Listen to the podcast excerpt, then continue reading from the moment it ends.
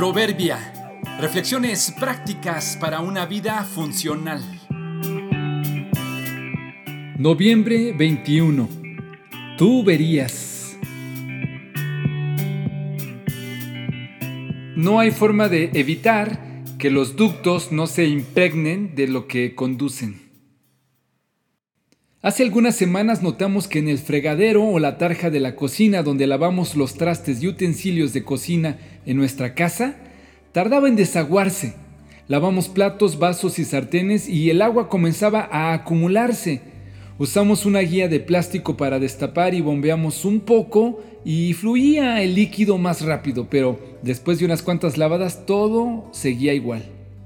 Yo sabía cuál era el problema y cuál era el remedio. Así que tuve que disponer de un día sábado con suficiente tiempo para intentar hacer los arreglos necesarios.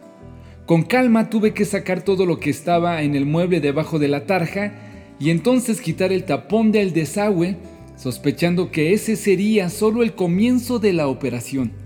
Efectivamente, quité el tapón y salió toda clase de residuos de comida, pero me di cuenta que no solo era eso, sino que toda la tubería estaba forrada por dentro con una gruesa capa de grasa solidificada y desperdicios descompuestos. Con un terrible olor a cañería, quité uno por uno los tubos y las uniones. Los llevé a otro lugar a lavarlos para luego regresarlos limpios y sucedió lo que también sospechaba. Los empaques y las uniones que estaban sellados con el sarro y la grasa ya no sellaban igual y fugaban gotas de agua por todos lados. Así que tuve que comprar repuestos y cambiar lo que ya no servía. Luego de varias horas y muchas quejas y malos olores, quedó reparado el asunto. El agua, al lavar, fluirá como se debe, por algún tiempo, hasta que no se acumule poco a poco otra capa de grasa y desperdicios.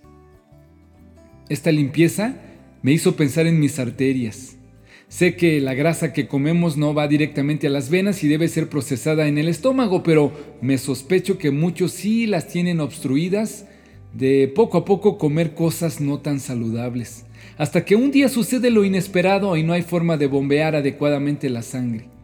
Pensé también en el corazón, en la mente y la conciencia, que no hay manera de evitar que todo lo que fluye por ahí se vaya acumulando en los ductos no hay forma en la que lo que vemos, lo que oímos, lo que asimilamos consciente o inconscientemente no termine por obstruirnos, distraernos o bloquearnos. ¿Qué encontraríamos si revisáramos nuestras arterias? ¿Qué encontraríamos si nos revisamos el corazón? ¿Qué encontrarían si nos revisaran la conciencia? O los ductos del perdón, del aprecio y de la honorabilidad. Limpia lo que tengas que limpiar, tómate el tiempo necesario para hacerlo antes que se te corte la circulación y termines postrado donde no quisieras. Todo lo que comen pasa a través del estómago y luego termina en la cloaca, pero las palabras que ustedes dicen provienen del corazón. Eso es lo que los contamina, pues del corazón salen los malos pensamientos, el asesinato, el adulterio, toda inmoralidad sexual, el robo, la mentira y la calumnia. Mateo 5, 17 al 19.